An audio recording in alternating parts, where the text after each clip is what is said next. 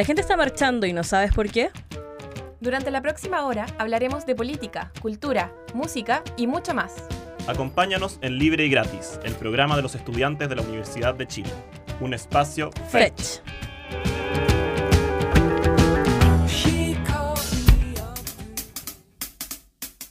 Muy buenas noches, eh, queridas, queridos, queridos auditores. Al igual que todos los martes, estamos hoy día nuevamente acá en Libre y Gratis. Eh, estamos probando un formato distinto de hacer el programa hoy día. Esperamos que salga bien. Eh, me acompañan las chiquillas, preséntense por favor. Buenas las cabras, ¿cómo están chiquillas? Un gusto estar aquí de nuevo con ustedes. Vamos a conversar sobre toda la contingencia. Hoy un poco, como decía la chiqui, un formato más informal.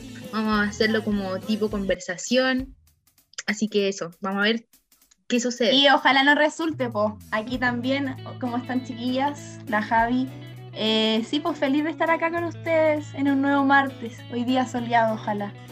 Tan raro los días, chiquillas. En la, en la mañana hace un frío increíble, después Hoy en la no, tarde mucho frío. sol y en la noche frío de nuevo. Yo tengo frío todo el día. ¿Qué te da risa, Gaby? Se me olvidó lo que me da. Ah, eso te iba a decir. Que la, la Javi cuando se presenta dice, aquí la Javi, aquí. ¿cachai? Aquí. Ella marca presencia. Ella marca presencia, eso me gusta. Obvio. Ferrari, Chiquilla, vámonos con las cifras, vámonos Las con las cifras cifras COVID. Exacto, miren. Hoy, bueno, dentro de las 24 horas tenemos 3.198 casos nuevos, 37 fallecidos, una tasa de positividad de 9,68% y 231 camas críticas disponibles. Me parece increíble las nuevas cifras. Yo solo quiero decir una cosa, ojo con las cifras del gobierno, porque ahora, claro, cuando viene el Día de la Madre, viene este retiro, el tercer retiro del 10%, baja en el 100 50% la, la cifra. Y mm, yo creo que este es como un mensaje de vamos a comprarle chocolates La Fed y un perfume de Dona Carana a la mamá. Vámonos al Costanera Center. Es que sí, puede ser el tema. Yo creo que hay que estar siempre ojo a la positividad. Ahí está la el verdadero impacto de la pandemia, pero a mí no me extraña, eh, como lo han hecho miles de veces ya este gobierno, uno espera cualquier cosa de este gobierno, pero a mí no me extraña que se manipule el cómo se ven las cifras, ¿cachai? Con tal de generar una sensación de seguridad. Eh, todas las solicitudes que se hicieron esta semana para retirar el tercer por ciento, esa cuestión va a estar disponible, no sé, eh, la primera semana de junio. Te apuesto lo que queráis. Te apuesto pero lo que queráis, que la primera semana de junio vamos a estar, al menos en la región metropolitana, todos desconfinados. Sí, sí, es verdad eso. Porque, claro, pues la gente tiene más plata y obviamente tiene que gastarla en que la gaste en consumo. Si en el fondo Oye, tienen que pagar las deudas. Sí, oye, esto, mira, nada que ver con lo del tercer retiro, pero ¿cacharon que hay una baja circulación de monedas? No, ¿qué cosa? ¿No? Sí, hay una baja circulación de monedas porque la gente ahora está comprando con tarjeta, está pidiendo cosas por delivery, entonces pagan con transferencia y se están quejando la gente en los negocios porque no tienen cómo dar vuelto. Así que empezaron a circular más monedas desde marzo, están poniendo a circular un 6,5% más de monedas para los vueltos. Oye, buen Igual te hicieron- diste. Pero mira, hicieron un llamado a, a usar las monedas. Igual me parece un poco irresponsable porque, claro, las monedas son como tan manoseadas y el COVID. Entonces no. Sí. Yo ahora cuando Echemos- vamos a echarle cloro a las monedas. Echémosle cloro a las monedas. cuando, cuando estuve trabajando y me, me tocaba hacerme cargo de caja, estuve trabajando, no voy a decir el nombre de la empresa, pero estuve trabajando en Onkin ONU, ¿cachai? Ya, en Onkin Oni, ONU, ya. Con revelar eso. Y cuando trabajaba en caja, eh, nos pasaba mucho esto que te decían, no, pago, eh, eh, pago con efectivo, con efectivo, ¿cachai? Y tú, ya, pero tendrás justo que nosotros no teníamos disponible vuelto, pues, ¿cachai? Y la gente se te enojaba, ¿cachai? Y yo quiero hacer un llamado a la población en general que no se enojen con, con las cajeras, pues si las cajeras están ahí Sí, en esta sí, situación. a mí La igual. gente se enoja cuando no tiene vuelto. Yo también A mí igual me cajera. tocó ser cajera. A mí me tocó ser cajera, en el verano trabajé Y una vez una señora le dije, ¿sabe qué señora? No tengo para darle vuelto monedas de 10. Eran como 20 pesos. Y le dije, o me paga en tarjeta o me da los 20 pesos, me los quedo. Me dijo, a ver, ¿y si a mí me faltaran 20 pesos, tú me venderías eso? Y yo quedé para adentro, en shock. Y le Esa dije, señora "Pucha, pudo haber sido señora". mi papá. Yo dije, señora, perdón, pero no tengo para darle vuelta, entonces, ¿qué hago? Me dijo, no sé, anda a conseguirte, dile a tu jefa. Y yo no te creo. Le dije, va a tener que esperar entonces, póngase la fila atrás y espere que me traigan monedas porque lo siento. Pero la gente no, Esa gente que llama a los no jefes. tiene empatía la gente. Es que, ¿sabéis qué? Yo creo que la gente le da con que, con que no sé, po, es, es con la empresa la cuestión, ¿cachai? Yo me acuerdo, mi papá siempre que íbamos, hoy era terrible ir al supermercado con mi papá, un cliente desagradable. Papá, si estás escuchando esto, yo te quiero mucho, yo te, te amo, te amo, te amo. Pero ir al supermercado era terminar en servicio al cliente peleando por 20 pesos. Y mi papá diciendo, si a mí me faltaran 20 pesos, lo mismo que tú, si a mí me faltaran 20 pesos, ustedes no me venden esta cuestión. ¿Y por qué? usted- Ya, sí, ¿cachai? Ya sí es verdad. Pero cuando tú estás ahí tratando con una cajera y la cajera te está diciendo, ¿sabe que en verdad no tengo los 20 pesos? O, me los dona o no, o no puede comprar, ¿cachai? Te, lo está diciendo porque es verdad, o sea, no, no es como que, ay, la cajera está intentando robarte para ganarle a la empresa. No, no, ¿cachai? Oye, cuando estuvo todo esto, ¿se acuerdan que te pedían dona 10 pesos para un desayuno? Dona 10 pesos para, para no sé, cualquier cosa que te pedía el súper. Y después, claro, la gente dejó de donar porque se develó esto de que ellos pagaban, o sea, como estas cuestiones de donaciones que rebajaban los impuestos. Y yo ahora no sé si los supermercados siguen pidiendo este, esta donación de 10, 20 pesos, pero yo nunca los di. Y no era porque le decía así como, mira, si no tenéis los 10 pesos para dármelos, quédatelos, pero no los donís, como súmalo a tu caja. Ah, bueno, sí, pues. Pero es que claro, pues pasa que las- los supermercados, las cadenas aprovechan de eso. Y claro, por al final la gente después no donaba. Y, pero era porque en el fondo les rebajaban impuestos a ellos por las donaciones. No, y había otra cosa que, por ejemplo, yo me acuerdo esto del líder, porque el líder era el único supermercado grande que había en Parral, por eso me acuerdo. Entonces estaban todas estas campañas, ¿cachai? Como dona un desayuno al, al hogar Las Rosas, creo que era. Y, y- y lo que hacían estos gallos no era como que le daban la plata a la Fundación Las Rosas, sino que, bueno, la Fundación Las Rosas hipotéticamente, tampoco estoy 100% segura que haya sido Las Rosas, pero una fundación. Eh, eh, lo que hacían era que con esa plata ellos compraban en el mismo líder, ¿cachai? En el mismo líder toda la, la comida y ellos le entregaban la comida. Por lo tanto, todas esas donaciones se convertían en una compra que iban, además de evadir impuestos, iban directamente a la caja chica de, de Walmart, ¿cachai? No te lo creo. Oye, estos son No muy risa. Oye, esto es cuando la realidad supera la ficción.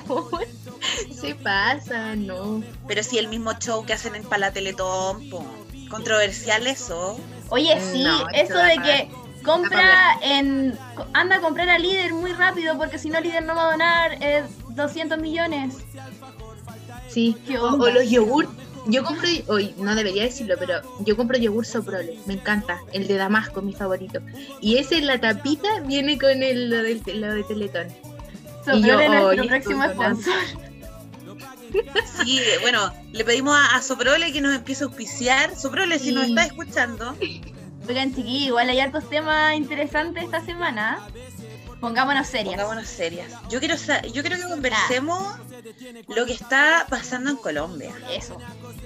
Nuestro, nuestros hermanos colombianos que están dando la cara, dando la pelea en Sí. plena pandemia. Oye, llevan cinco días de protesta y se parece mucho a lo que se vivió aquí en Chile con el estallido social. Hay hasta em, denuncias por trauma ocular también, chiquillas. No sé si se dieron cuenta de eso. Sí, trauma ocular, eh, bueno, violencia policial en general. Oye, y también hay denuncias por eh, abusos sexuales de parte del CEMAP, parece que se llama la policía, vaya. Sí, eh, mira, la policía se llama SMAT, que es el Escuadrón Móvil Antidisturbios, que es una unidad especial que tiene la Dirección de Seguridad Ciudadana de la Policía Nacional de Colombia.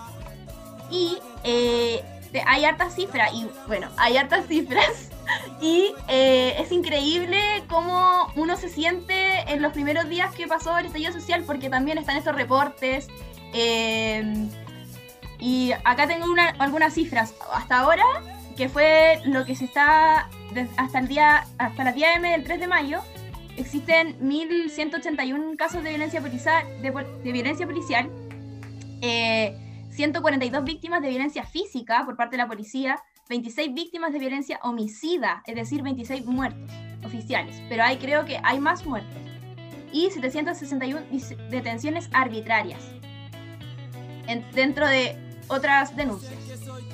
Sí, oigan, y, también empezaron los artistas ya a pronunciarse eh, por esto y empezaron a dar el apoyo. Entre ellos está Justin, bueno, yo era believer. Y por eso me emocioné mucho cuando lo vi y dije, ay, te amo, Justin.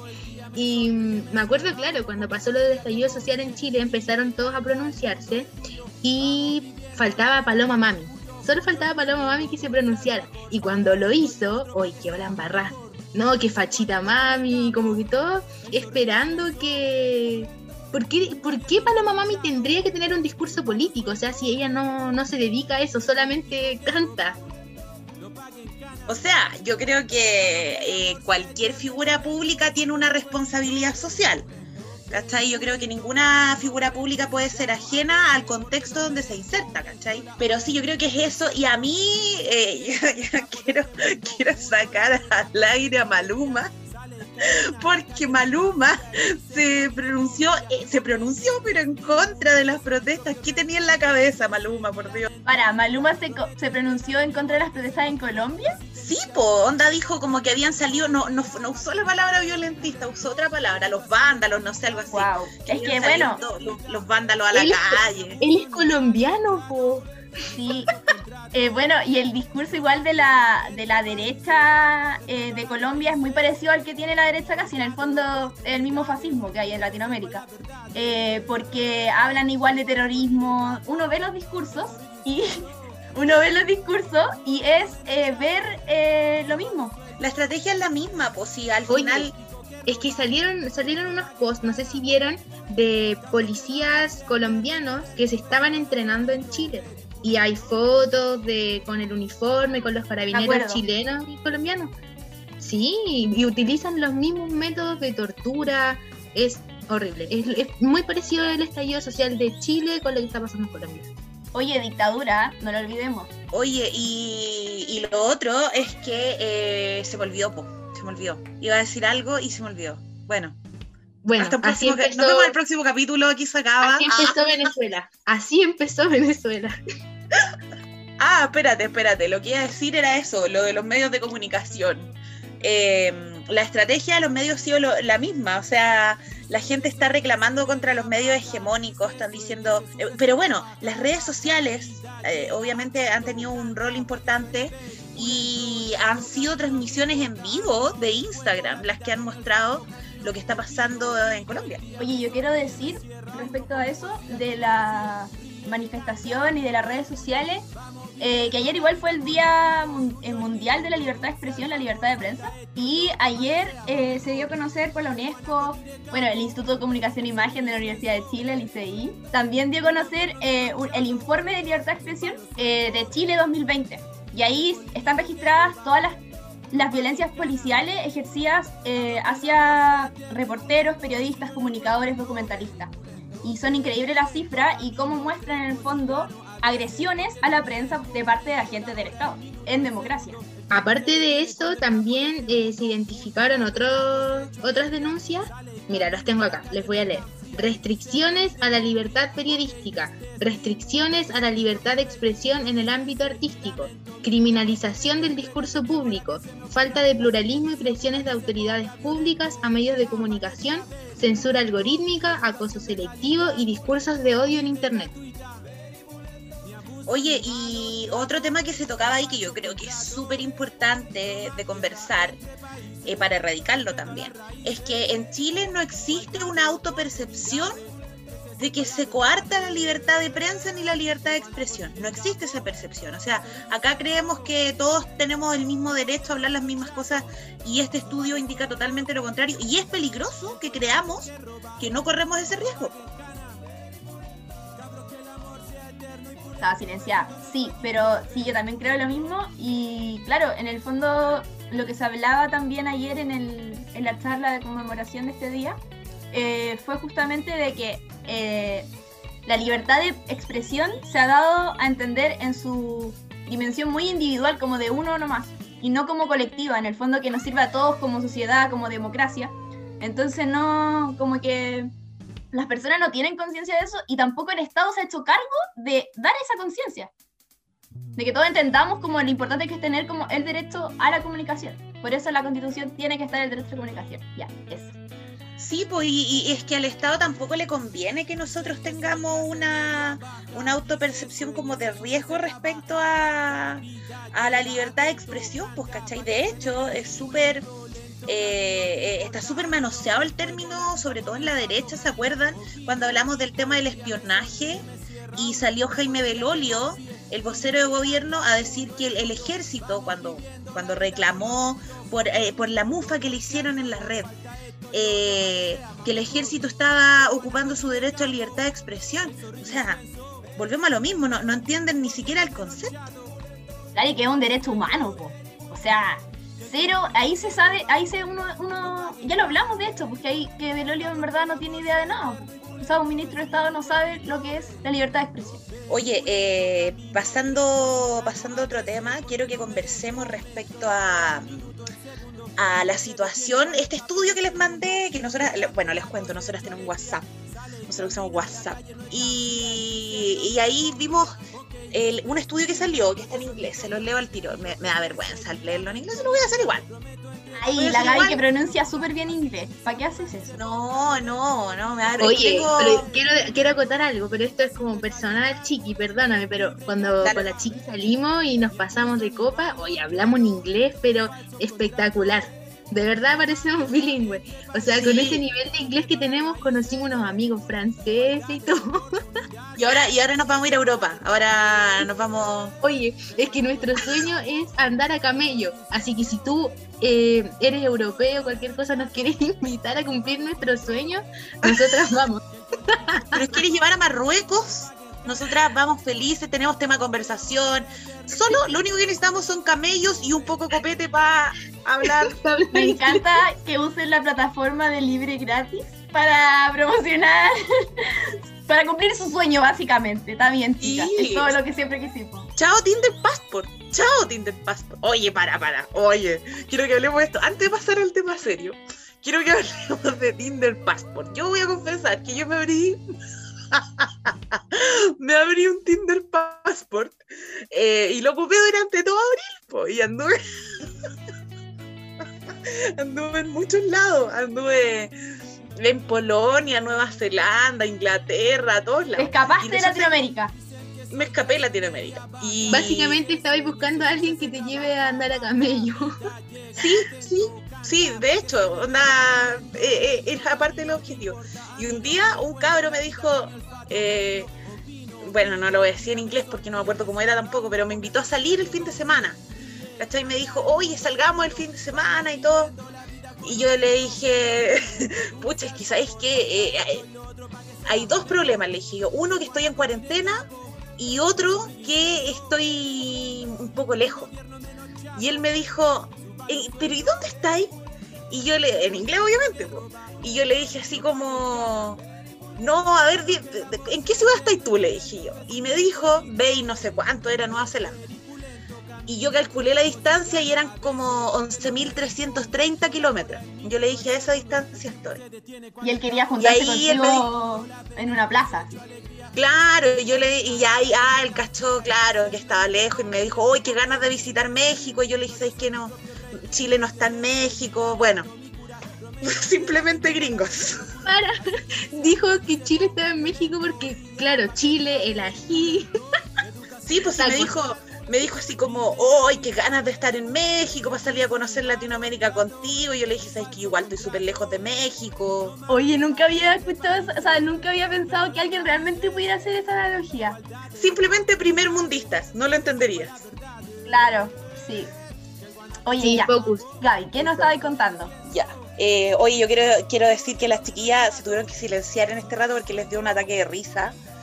Y, y estuvo difícil, pero no, no sobrepusimos. Eh, ya, pues, entonces el estudio este que les digo yo se llama The COVID-19 Healthcare Workers Study. Ah, ¿Cómo les quedó? Sabéis que haya aprendido mucho en el Tinder Passport, amiga. Estoy orgullosa. Ya, ¿qué dice el estudio? Ya, pero lo que dice este estudio, mira, les cuento que este estudio eh, eh, en Chile se está haciendo con ayuda de la, la Escuela de Salud Pública de la Universidad de Chile, con la Universidad Central, con la Universidad de O'Higgins, con el Colegio Médico.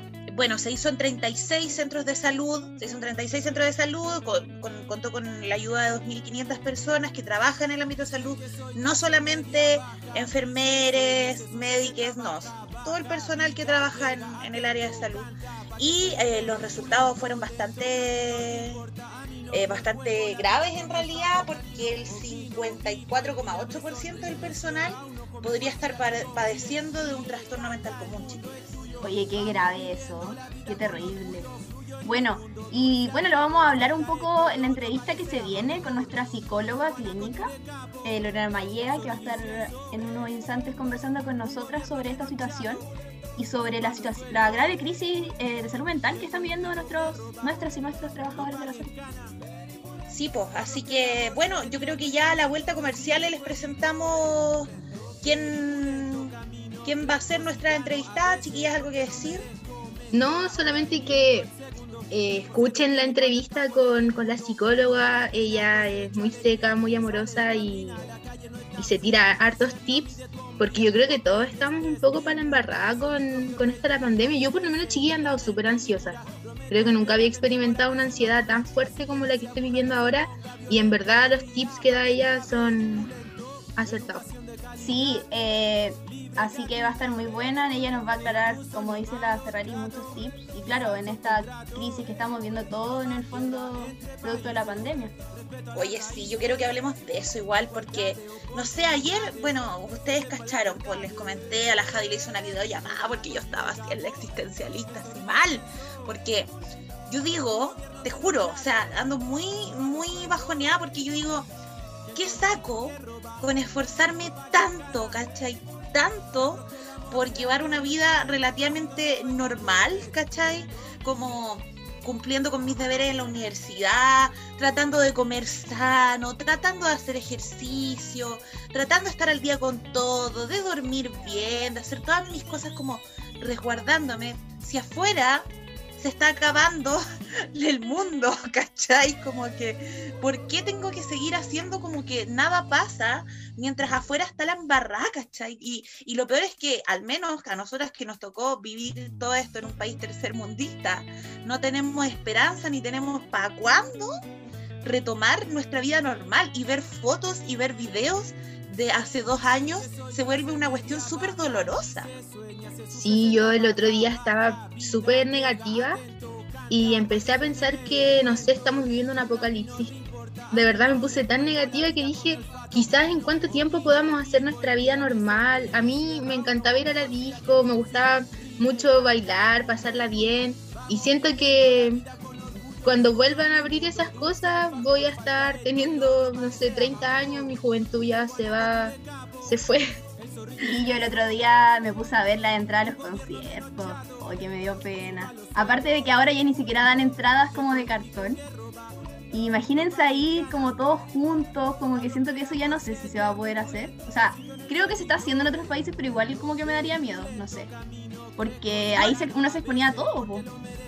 Y los ritos eh, ya no van a ser los mismos, yo creo. O sea, igual yo digo, no sé cómo no me pegué la mononucleosis antes, porque cuando uno iba. No, no, pero no. No, no, no lo pienso en el sentido de los besos. Yo me, re- me refiero a que, no sé, pues me estaba acordando de cuando cuando uno va, iba a los conciertos de Santa Feria, oye, a mí me encantaba ir a ver a Santa Feria. Oye, la chica se echa el agua sola, quería decir eso. Sí, la chiqui nos dejó claro que Juan Gómez Milla aprendió los besos de 20. así. no te lo voy a negar, pero yo me estaba refiriendo a, a estos conciertos donde, eh, no sé, pues corría una báltica, me acuerdo, corría de izquierda a derecha en el público y tú no sabías de dónde venía, ni para dónde iba, ni quién había tomado, ni, ni qué baba estabas metiendo tú y te saltaba las chelas. Esas cosas ya hoy significan un, un, un, Un un riesgo. poco de riesgo terrible. Oye, no, no, no, pero yo creo que todos esos tipos ahora son inmunes al COVID. Quizás cuántas cosas se metieron y ahora. Debe tienen ser que eso influye en inmunidad, mundo. quizá, quizá después en un futuro se, se descubra eso, po, los anticuerpos. Oye, les cuento Yo no entiendo algo. muy bien eso. Yo tengo, tengo una tía que me contaba que ella cuando era chica iba a dejar a su mamá al paradero. Y siempre que iba a dejar a su mamá al paradero, agarraba los chicles que estaban pegados en el paradero y se comía uno. Siempre, todos los días. Y nunca se ha resfriado. Nunca se ha resfriado, te lo juro que me- ella me dijo, nunca he tenido tos. Y todo gracias a los chicles. Consejo Oh. Un- bueno, sí, un tip. Anticuerpos. un tip. Pero sí, es que, ¿sabéis qué?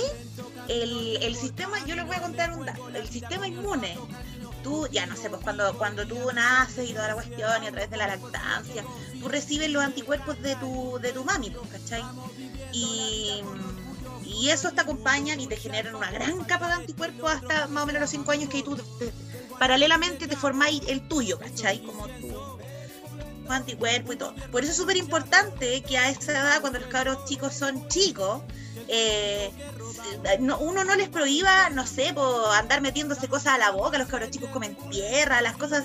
Claro, uno les dice no, porque no corresponde chupar los zapatos, ¿cachai? Pero, pero sí ayuda al, al- componente como de inmunológico. Sí. Oye, eh, bueno, estábamos hablando de, de esta eh, vacío existencial que estamos viviendo todos en esta, en esta pandemia que se hace cada vez más difícil, yo creo. Y bueno, vamos a estar conversando a la vuelta de los comerciales con Lorena Maya. Ella es psicóloga clínica, ha trabajado con casos eh, de personal de salud, así que conoce muy bien de cerca eh, cómo ha sido esta crisis para eh, todo el personal de salud. Sí, pues así que eso, muchas gracias. Síganos en libre y gratis, en Twitter, en Instagram. Coméntenos, dennos like, guárdennos, envíennos, etiquétennos todo. Así que eso y nos estamos escuchando entonces a la vuelta de comerciales. Muchas gracias. Estamos de vuelta aquí en Libre y Gratis por la 102.5. Recuerden que nos pueden escuchar todos los martes a la misma hora. Estamos acá, nos reunimos a las 9. Bueno, eh, sí, eh, como les anunciábamos, vamos a estar con Lorena Mallea. Eh, y les cuento que tras el suicidio de la enfermera del Hospital Clínico de Viña del Mar, se ha puesto sobre la mesa la salud mental del personal de salud. En medio de la propagación masiva del COVID-19 que ha obligado al personal sanitario a sobrecargar sus turnos y en un panorama laboral prepandémico, donde se acusan hábitos de acoso laboral, los trabajadores de la salud se han visto vulnerables y vulnerados.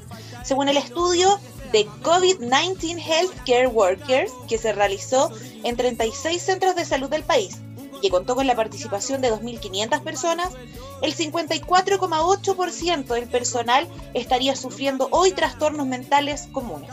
Es por eso que hoy tenemos con nosotras a Lorena Mayea, psicóloga clínica con experiencia en personal de salud.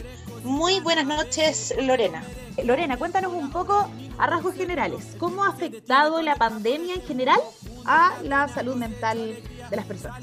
Súper. Mira, la verdad es que de alguna forma la pandemia ha hecho una lupa en las cosas que nos estaban pasando, pero que por el día a día no las estábamos mirando. Entonces, eh, toda esta sintomatología que de alguna forma ha explotado en la población son cosas que estaban pasando en nuestro interior. Solo que ahora por el estrés, por el encierro, hemos podido mirar un poco más, eh, mirarnos y desde ahí que ha aumentado explosivamente el tema de las consultas psicológicas por estrés, por ansiedad, por trastorno adaptativo, por depresiones. Entonces ha sido un, un momento bien complejo porque, claro, eh, si bien desde mi perspectiva me parece muy importante que eh, nos hagamos cargo de la salud mental, el contexto el cual gatilla esto es bastante desfavorable además por las condiciones que ya sabemos que implica el poder eh, ser parte de, de un proceso de psicoterapia, de terapia vinculado a la salud mental.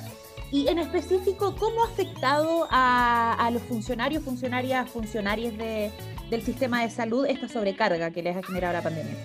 Es bien complejo porque eh, trabajar en el ámbito de la salud, en el rol que trabajes, implica eh, un tema vinculado a esta vocación de servicio de alguna manera en la cual eh, tienes que estar disponible a cosas que en otros trabajos no estás disponible. Es un poco similar lo que pasa a, al profesorado un poco. Esto de, esta vocación, de esta necesidad de tener que estar, cuando a veces el sistema tampoco te retribuye de vuelta. Eh, no recuerdo dónde, pero estaba este, hay varios casos de gente, de, profesionales de la salud que eh, han estado en primera línea atendiendo y que, su gente no ha podido estar en en atención vinculada a temas de COVID. Entonces, claro, como hay una demanda extra, también hay todo un tema de cómo cuidarte siendo persona que está en el ámbito de la salud en este momento. Entonces, se incrementa todo y además en sí mismo el trabajo en sistema de salud a nivel jerárquico y organizacional es muy duro, especialmente para las personas que son más sensibles. Hay una forma antigua, una mirada antigua de mirar esto, la salud y el trabajo en general vinculado a eh, hay que ser, como se dice, cuero de chancho, hay que poder con todo, si tienes que trabajar 24/7 más de lo que ya trabajas, hazlo porque yo lo pude hacer en mi momento. Entonces, hay muchos temas que, que estallan con esto de, la pandemia y el COVID, pero que estaban, solo se incrementan, se hacen más presentes, se visibilizan, eh, se hacen de alguna forma más carne y, y, no podemos evadirlos, no podemos salir a la montaña el fin de semana a evadir lo que está pasando porque no, no hay escapatoria en ese sentido. Oye Lorena, y me imagino que este estrés va a generar como efectos a largo plazo. ¿Cuáles serían estos efectos?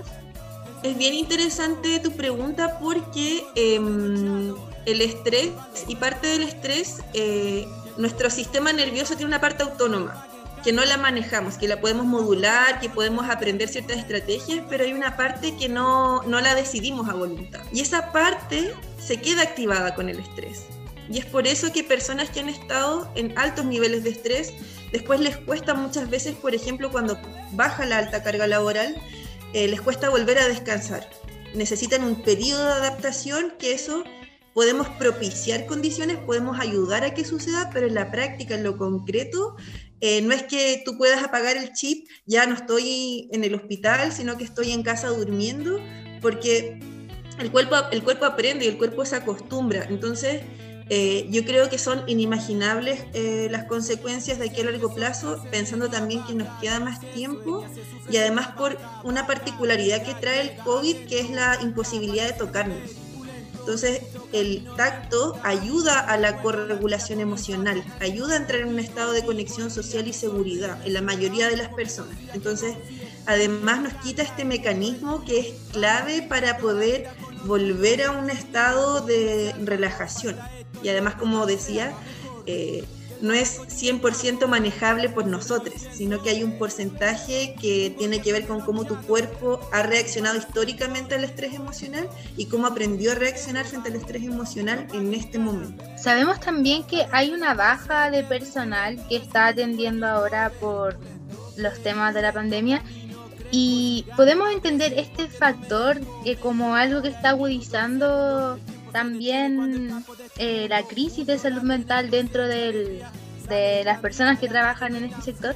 Sí, sin duda. Incluso en áreas de hospitales, por ejemplo, no vinculadas a COVID, tener que cubrir turnos COVID o tener que cubrir incluso zonas de las cuales no tienes esa especialidad, eh, genera un estrés extra. Y claramente eh, el no descanso agudiza cualquier eh, reacción vinculada al estrés y a la fatiga mental, no solo física. como a veces se nos olvida que no somos solamente una mente, sino también un cuerpo, y que están íntimamente relacionados a la hora de eh, la salud mental. Si no duermes bien, si no descansas, si no te alimentas de una forma sana, es difícil que tu ánimo pueda estar disponible para, para la alegría, para el relajo, para el disfrute. Entonces, claro, tener que cubrir turnos extra con el nivel de estrés, con el nivel de miedo, con el nivel de ansiedad que se está generando y la rabia también.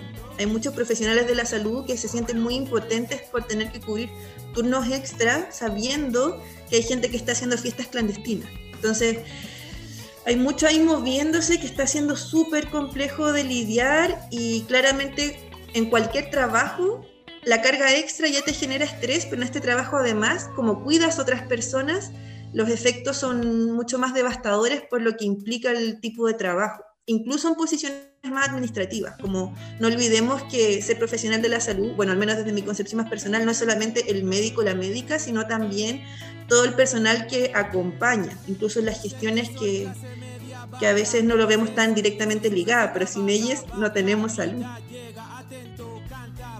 Y a propósito del estallido social, salió como este nombre de la primera línea. También se ha aplicado este nombre al personal de la salud. Em, ¿Cómo influye esta presión social de convertir como en héroes a, los trabajadores? Sin duda que, que, la presión social en la primera línea está siendo agotadora. De hecho, es como un factor extra agravante del estrés, porque a la vez por una parte tienes que cumplir con tu trabajo, que ya es demandante en sí mismo, pero a la vez eh, tienes que cuidarte por ti, por tu gente y por la comunidad, como además ser un poco un ejemplo. Entonces, el ser un ejemplo nos trae una carga emocional, psíquica, eh, con la que no siempre podemos lidiar de maneras que son fáciles o sanas y menos en este momento. Entonces, esta famosa vocación de la cual hablamos eh, es súper nociva ¿Por qué no todas las profesiones tienen esta vocación? ¿Por qué no vemos a los políticos con esta vocación también?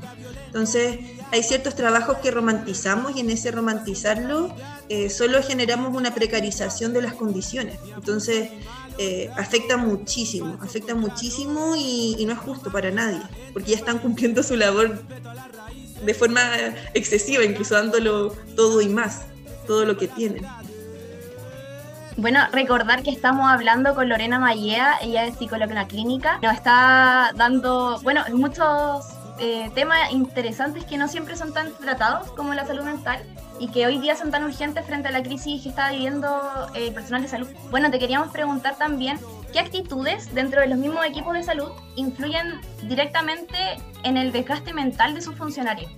Este tema es bien interesante porque lo toqué un poquito antes y es prepandémico. Hay culturas asociadas a los profesionales de la salud, vinculada también a esta vocación y a una forma antigua de trabajar, donde el trabajo es lo más importante, donde tienes que darlo todo y más. Entonces, hay un choque con, también estas nuevas formas de trabajo de gente más joven. Entonces, eh, que también hay una mayor preocupación por la salud mental, usualmente quienes acceden de forma voluntaria a la salud mental son personas de 40 o menos, así como y hay un fuerte boom ahora entre 30 y 20 que están decidiendo tomar esta tomar esta de alguna forma este autocuidado. Entonces hay un choque eh, estructural, además de muchas injusticias dentro de los servicios de salud, todavía hay, hay mucha, ¿cómo decirlo en el fondo? Hay está el tema del pituto, está todo este tema que es prepandémico que,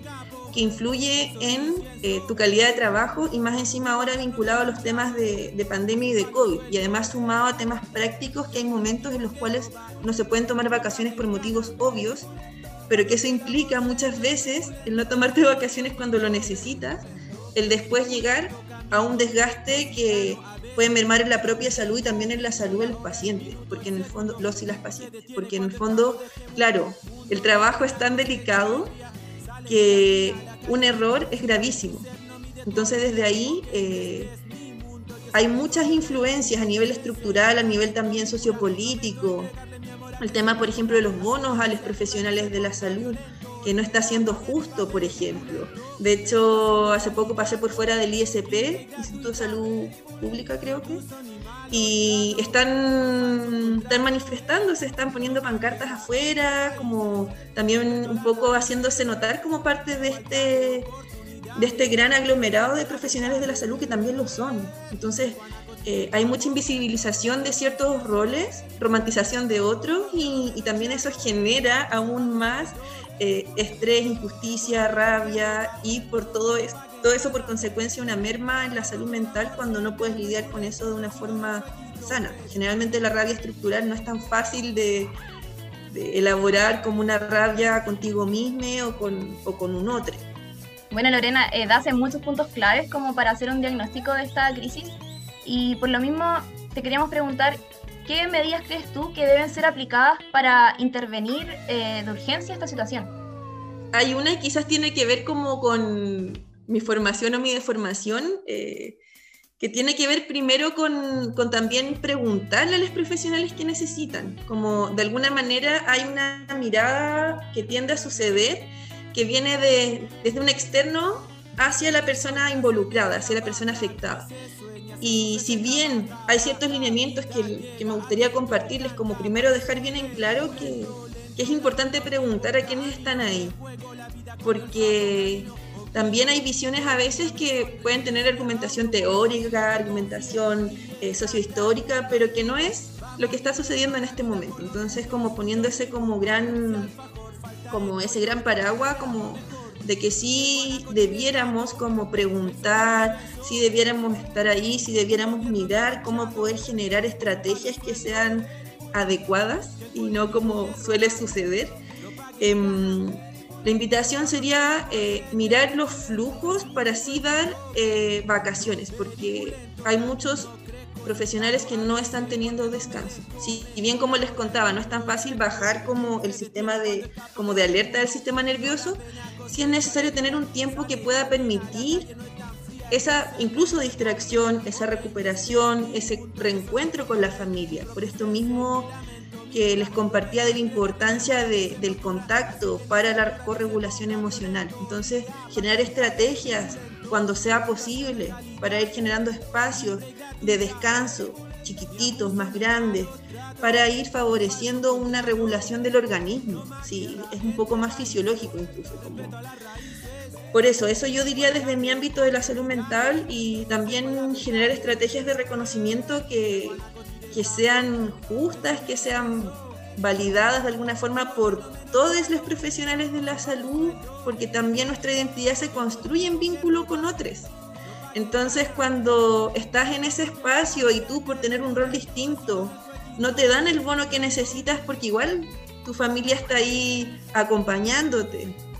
Cuando no, no, eres valorada en ciertos como beneficios, te afecta también y eso también merma la salud mental. Entonces, eh, desde lo fisiológico, descanso, encontrar estrategias que pudieran cuidar, eh, incluso como temas como, no sé, snacks saludables, como permitir todos esos espacios como que permitan la recuperación más del organismo, generar espacios identitarios que sean eh, de alguna forma desde la valoración profesional de todos los roles y eh, además generar estrategias más comunitarias al respecto. Se hablaba especialmente al principio de la pandemia, creo que esto ya ha bajado bastante, de aislar a los profesionales de la salud, a los profesionales, como de alguna forma marginarles por eh, estar en este rol. Entonces, claro, al contrario, como si sabes que, que puedes apoyar en algo, hazlo.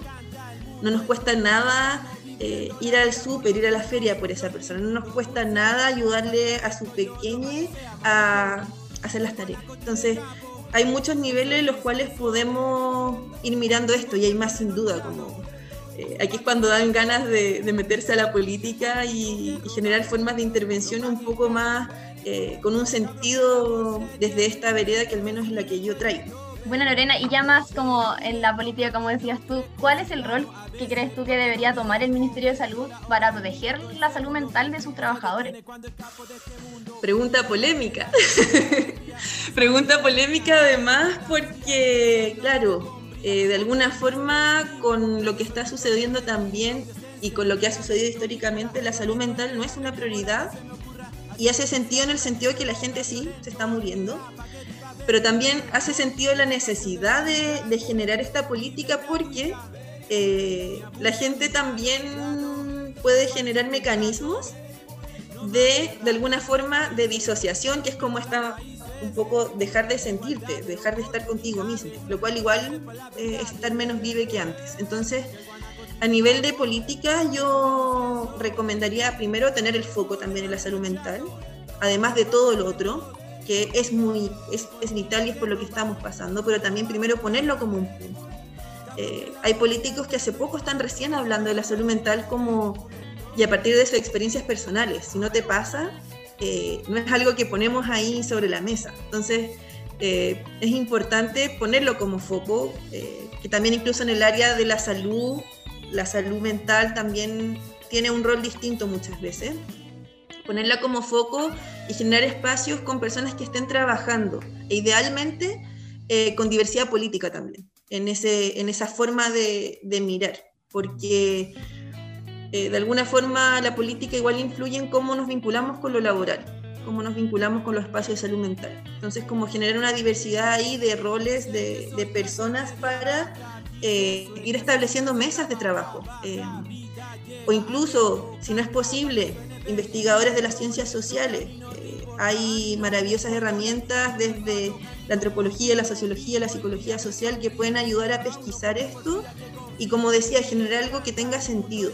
Porque, claro, yo puedo traer una pauta, una minuta de como a mí, como Lorena, a partir de mi experiencia, de mis estudios, me parece que la salud mental a nivel de política tenga que ser, pero la salud mental también tiene mucha variación interna, como los parámetros de salud también a veces cambian. Entonces, eh, que, que, una persona construya una política no es justo, pero sí como, como lineamiento traer el tema vinculado a cómo esta salud mental no es solamente el medicamento, no es solamente como ya tienes estrés, te receto esto, tienes ansiedad, te receto esto, tienes depresión, y así vamos llenando a la gente de medicamentos, sino también un tema más educativo en torno a la salud mental y también educativo de prevención y también de cómo tenemos estrategias que son súper sencillas que pueden ayudar a liberar lo que está sucediendo ahora a nivel de, salud mental. En general, mucha psicoeducación al respecto. Somos, eh, sabemos muy poco de los trastornos mentales, de los psicodiagnósticos y también somos muy prejuiciosos en torno a cómo vincularnos cuando hay una persona. Es como si el diagnóstico viniera previo a la persona. Entonces, eh, eso es un poquito, creo que me dan ganas de, como explayarme mucho, pero bueno, eh, también sé que este es un espacio acotado y, y que también hay mucho de lo cual eh, podemos seguir compartiendo. Bueno, agradecerte Lorena por eh, enseñarnos todas estas cosas. Yo creo que en Chile el tema de la salud mental siempre ha estado tan dejado de lado y hoy es el momento quizás de hacernos cargo de todo esto. Eh, llamar, hacer un llamado a la población a no caer en esto en estas polarizaciones que tenemos con el personal de salud, de no aislarlos porque son un foco de contagio, ni tampoco heroizarlos para cargarles responsabilidades que no les corresponden. Y bueno, quizás a cuidarnos, pensarnos en comunidad. Eh, ¿qué, qué, qué llamado harías a la gente, a la población en general, para que podamos sobrevivir a lo que nos queda? Acompañarnos y acompañarnos sin juicio. Eh, es vital el permitirnos también esa vulnerabilidad de, compartir lo que nos pasa y también ser acogidos desde un lugar eh, calentito también, más que desde el juicio. Usualmente cuando alguien viene con un problema, o le decimos lo que tiene que hacer, o le decimos lo que hizo mal, en vez de preguntarle, ¿cómo puedo ayudarte? ¿Qué necesitas? ¿Cómo te sientes? Aquí estoy. Entonces, con eso yo creo que, cambiamos muchísimo en, en, general en nuestros vínculos en contexto pandémico y, y en la vida en general. Perfecto, muchas gracias Lorena, te agradecemos y estaremos transmitiendo todo esto en libre y gratis. Muchas gracias. Agradecemos a Lorena por esta entrevista, de verdad muchas gracias. sequísima, amorosa. Qué nivel de entrevistada y, y no hacía falta una mujer. Nosotros tenemos muy presente la paridad de género. La- los capítulos anteriores han sido hombres, pero por un tema muy de, eh, de agenda que no nos han resultado las entrevistadas, pero siempre estamos preocupadas por eso. Y bueno, qué gran profesional estuvimos, tuvimos hoy día. Sí, así es, así que qué bueno que, hablemos de esto. Oye, es súper importante problematizar en eso, ¿ah? Eh, con lo que hablamos con Lorena recién, eh, existe esta cuestión el año pasado, al inicio de la pandemia, de que en los edificios, en los condominios, aislaban al personal de salud y después, ¿se acuerdan que salían a aplaudirlo a los balcones? Así como los héroes, la primera línea en la pandemia.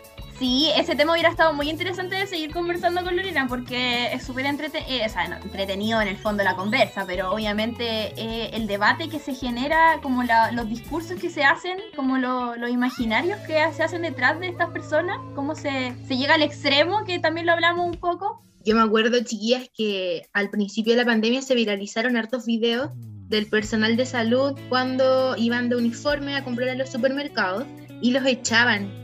Qué cosas no les gritaban, hasta les intentaban pegar, les decían que eran inconscientes y era brígida la agresión, la violencia que vivieron ellos al principio porque, claro, estaba como todo esto de la gente un poco como que no entendía lo del COVID, era como algo que estábamos todos así como súper locos, pero eso no es justificación para agredir al personal de la salud. Es que sabéis que yo creo que desde que empezó la pandemia, como eh, esta cuestión se transformó en una crisis en todos los sentidos, ¿cachai? No solo como, eh, no solo como co- del virus en sí, ¿cachai?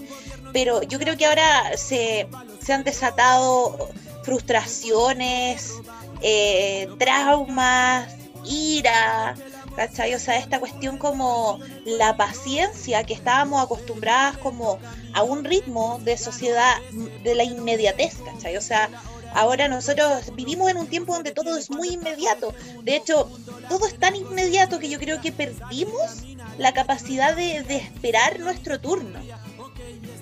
Bueno, nosotros respetamos nuestro turno, ahora ya no nos interrumpimos tanto. Ah, pero no, sí. eh, y bueno, también lo, lo comentamos eh, con Lorena, pues que esto de que las consecuencias a largo plazo, a largo plazo que va a significar todo esto, porque realmente está siendo traumático para todos los que estamos viviendo. O sea, yo quiero saber cómo va a ser, no sé, quiero pensar, lo único como que mi única esperanza es pensar como, no sé, 30 años, el mundo no se acabó todavía.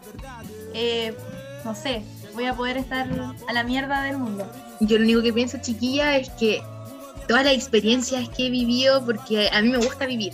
Y tengo muchas cosas, tengo muchas historias, me encanta recopilar historias y todo pensando en lo que le voy a contar a mis nietos. ¿Y qué pasa si el mundo se acaba? ¿Qué hago con todas esas historias? ¿A quién se las cuento? Esto es muy periodístico igual, como que igual quizás por eso estudiamos periodismo, porque como que nos gusta todo ese rollo de la historia, de las memorias. Oye, eh, sí, es que, mira, ¿sabéis que respecto a eso? Eh, siento que, que fuimos súper visionarias igual, porque vivimos harto, vivimos, o sea, yo me acuerdo, ¿cuántos años tenía cuando empezó el año pasado? Esto tenía 23, pero 23 bien vividos, po. bien vividos, pero ¿sabéis qué? Yo digo así como... Yo creo que todo el público ya lo sabe. Pero ¿sabes que yo digo así como, por eso mismo, yo no concibo una vida que no me dé la posibilidad de, de optar por, por, eh, por la espontaneidad, ¿cachai? Lo que hablaba, lo que hablaba Lorena al principio de la entrevista, que un, factor súper importante que ha afectado a nuestra salud mental es que ahora no tenemos que evitar el contacto. Y el contacto es súper importante para... no me acuerdo cómo se llama esa hormona, pero bueno, una hormona que... Sí. La oxitocina, ¿o no? Sí, parece. Bueno, no sé, pero el tema es que eso ayuda a nuestro sistema nervioso. Oye, nosotros no sabemos mucho de estas cosas, pero bueno, Lorena nos explicó todo y obviamente retenemos súper poco, pero bueno. Sí. Eh, pero Oye, pero chiquilla, además, si el, el ser humano es un ser social, o sea, ¿qué somos? ¿Qué es de nosotros sin el contacto? No sé por qué sigo viva. Ah, Sí, pues ya, Pero ahora ¿qué- qué es de encontré una. Sin experiencia. Encontré como una cuña que nos dio Lorena que noté, que dice que claro, pues el tacto ayuda a nuestra estabilidad y seguridad emocional. Eso está biológicamente comprobado. Oye, pero es verdad, ¿sabéis qué? No sé, como... eh, bueno, yo también soy una persona que sufre de ansiedad y cuando me han dado crisis ansiosa o crisis de pánico, eh, tocar cosas ayuda mucho, ¿cachai? Tocar cosas ayuda mucho, o el hecho de que alguien venga y te abrace, ¿cachai? Y te aprieta contra su, contra su cuerpo, es, pero como que te devuelve a la tierra, como que te trae, como que te aterriza, encuentro yo. Y, Es loco y el poder de la hormona ahí, porque igual eso está, es biológicamente, es, es- es por eso. Increíble lo que genera un abrazo. Y, y bueno, eso yo no sé, creo que la esperanza que tenemos hoy eh, está en, en cuando se acabe esta pandemia. Yo creo que todos estamos esperando eh, ese momento, ¿cachai? Como para poder a- hacer todas las cosas que hacíamos antes, que si bien no éramos de piel a lo mejor, todos así como de ah, andar así besuqueándonos, abrazándonos, sí necesitábamos de, de la presencialidad, ¿cachai? No, y ahora como que todos tenemos planes, aunque sean planes muy chiquititos, pero todos tenemos como algo en la mente y decimos, cuando acabe la pandemia, voy a hacer esto. Cuando acabe la pandemia, voy a juntarme con tal persona o voy a ir a tal parte. Y yo de verdad como, cuando pase la pandemia, lo que quiero hacer es viajar todas las estaciones del metro. y sin mascarilla, ¡Oh, porque qué me buena! Buen plan, buen plan. Muy buen Oigan, plan. chiquillas, ya para ir cerrando, ya nos tenemos que ir despidiendo. Se está acabando nuestro tiempo acá en Libre y Gratis. Les agradecemos a todas, todos y todas quienes nos acompañan, nos siguen poniendo las Sí, fichas. nuestros auditores. Yo hoy día quiero dar, hacer un saludo que nos han pedido hace mucho tiempo nuestras fans filipillanas. Aquí va su saludo libre y gratis. Ya aprovechando eso de la Javi, ya, yo también quiero mandar un saludo a un tío que es fiel auditor de nosotras. Él es taxista y siempre a las 9 nos pone a nosotras ahí en, en la radio. Así que un saludo para ti, César. César. Ya, yo también quiero hacer un saludo a mi abuela, Carmen, que nos escucha muy fielmente, nuestra fiel auditora. Ella escucha radio hace muchos años también. Así que un saludo aquí para la Carmen, que sé que nos está escuchando. Yo solamente reiterar y unirme al saludo de Carmen, la abuela, la Javi, que siempre en, en tiempos de antes de la pandemia nos recibía en la casa cuando nos quedábamos estudiando hasta las 6 de la mañana. Ella siempre muy preocupada. Y, para la- y las chiquillas de Melipilla, obviamente. No vamos a decir el nombre del grupo que tenemos con ellas, pero eh, un saludo para todas ellas que nos han estado apoyando también desde el día 1. Sebastián Leighton también, para ti. Sí, y bueno, muchas gracias a todas, todos eh, nuestros auditores. Eh, nos vemos el próximo martes aquí en Libre y Gratis por la 102.5 FM y también estaremos en Spotify, si se viene. Así que eso, nos vemos el próximo capítulo. Cuídense. Muchas gracias a todos nuevamente. Cuídense. Bye bye. Que.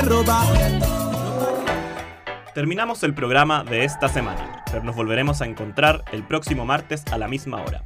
Mientras tanto, búscanos en nuestras redes sociales o vuelve a escuchar nuestro programa en radio.uchile.cl. Esto ha sido Libre y Gratis, un espacio Fetch. Fetch.